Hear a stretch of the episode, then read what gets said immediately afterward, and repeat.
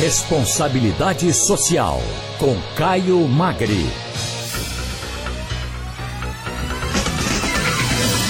Hoje não é com Caio Magri, hoje é com a diretora adjunta do Instituto Etos, Ana Lúcia Melo, que já está à linha conosco. Ana, boa tarde, tudo bom?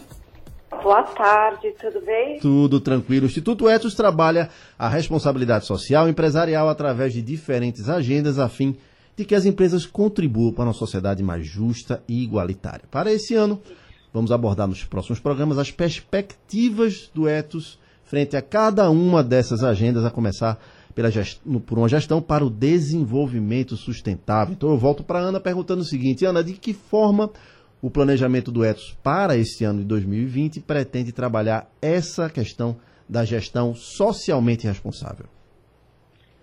Obrigada, Felipe. É, um dos pilares da missão do Etos é apoiar as empresas para que elas tenham uma conduta mais responsável. Né? Uhum. Então, uh, ao longo do ano, uh, nós buscamos, a partir de diferentes formatos, grupos de trabalho, eventos, capacitações, seminários, métodos, ferramentas, dar condições para que as empresas consigam avançar e acelerar sua contribuição uh, na construção de uma sociedade mais sustentável e mais justa. Né? Uhum. Esse ano em especial, a gente, além né, de trabalhar diferentes aspectos dessa agenda de desenvolvimento sustentável, a gente vai se dedicar à questão da redução das desigualdades, né, que é uma pergunta que a gente faz sabendo que o Brasil é o sétimo país mais desigual do mundo, o que, que as empresas podem fazer com relação a isso? Né? E uhum. também um olhar uh, bastante dedicado à questão da crise climática, da redução das emissões e como as empresas podem estabelecer metas mais ambiciosas com relação a essa questão. Certo. Vamos falar agora a respeito dos indicadores etos. Há perspectivas aí de ampliação da ferramenta para esse ano ou não? É, há, né, os indicadores é uma ferramenta uh, que existe, né, que foi criada pelo Etos há 20 anos, né? Então esse é um ano que a gente tem para celebrar o fato, né, de estarmos avançando, contribuindo com as empresas na melhoria da sua gestão, né?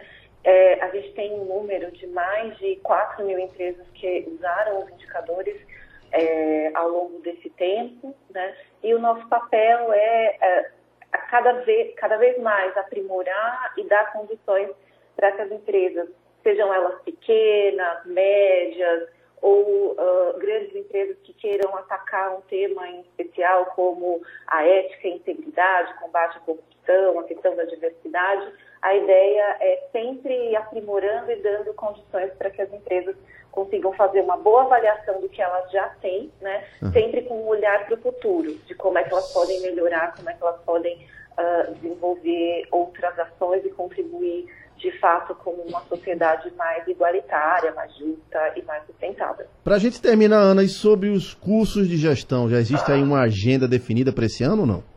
Uh, existe, a gente está para uh, divulgar, no final de janeiro a gente faz essa divulgação pública da, da agenda de cursos, né, olhando para uh, dar condições, muito nessa linha do que eu fui falando, né, de que as pessoas que estão nas empresas consigam entender o que está por trás dessas grandes discussões o que, que elas podem fazer de fato, né, na prática, gestores, lideranças, como é que elas podem atuar de uma forma uh, além do compromisso, né, mais do que dizer, ah, eu, eu, tenho uma ação de responsabilidade social, mostrar na prática isso e, e colher resultados com relação a isso.